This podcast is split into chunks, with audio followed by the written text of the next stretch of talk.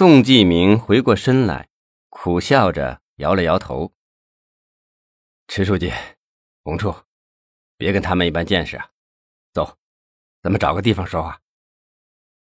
一路上，宋继明又详细的询问了刚才的情况，池怀国前前后后的又讲了一遍。宋继明听完，倒是不作声了，因为这个胡庆元的一些事。可能涉及到了副局长范守业。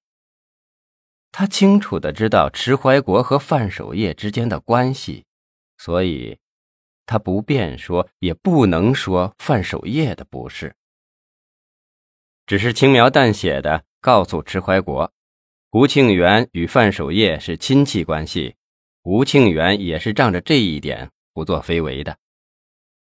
池怀国心情一下子又沉重了起来。他叹息了一声，突然问宋继明：“继明同志啊，面对这样复杂的治安局面，你不会也和那些人同流合污了吧？”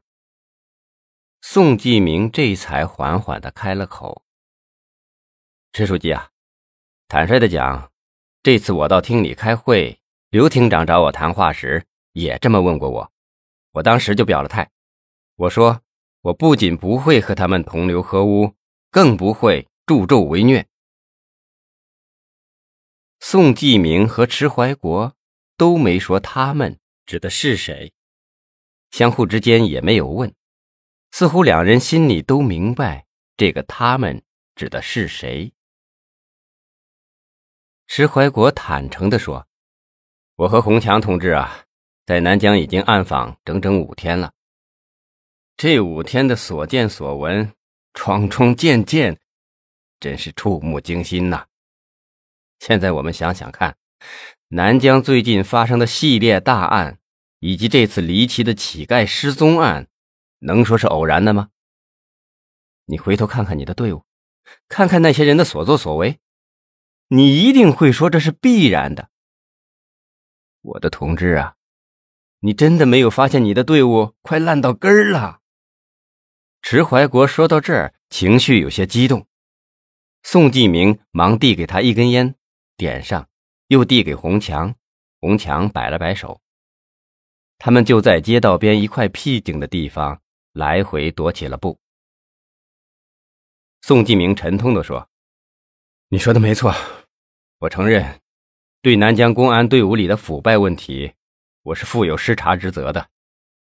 池书记，你想想看。”咱们的公安队伍为什么一下子烂得那么快？是有人想借助公安为自己谋私利呀？是这些人另有阴谋啊？难道南疆市有关领导同志就没有责任吗？难道他们就不应该负起这个责任吗？当然，对南疆最近发生的系列大案，我们现在还不敢断定就是公安内部腐败造成的。可如果我们内部没有出现腐败，如果都是一身正气，都有正义感呢？南疆的治安肯定又是另一种情况。所以说，是我们公安内部的腐败，才造成今天南疆的复杂的社会治安状况。而且现在你我都已经看到了，这个腐败已经形成了一个小气候，连正派的同志也被迫于这种气候而跟他们同流合污。有时连我也似乎不知不觉地顺应了这股潮流。如果不和他们一样，我就一下子成了孤家寡人。陈书记，洪处，这种严重的状况是我省公安队伍中有史以来少见的，有时连我这个公安局长都不敢相信，更不敢想象啊！洪强在一边插话：“宋局的话不是危言耸听，这次我也真切的感受到了。是啊。”就是这样一股潮流，形成了一双无形的巨手，牵引着南疆系列大案，包括这一次的乞丐神秘失踪案呐。宋继明吃惊的看着洪强，洪处，难道我们南疆这起案件和岭山县发生的乞丐毒杀案有相似之处吗？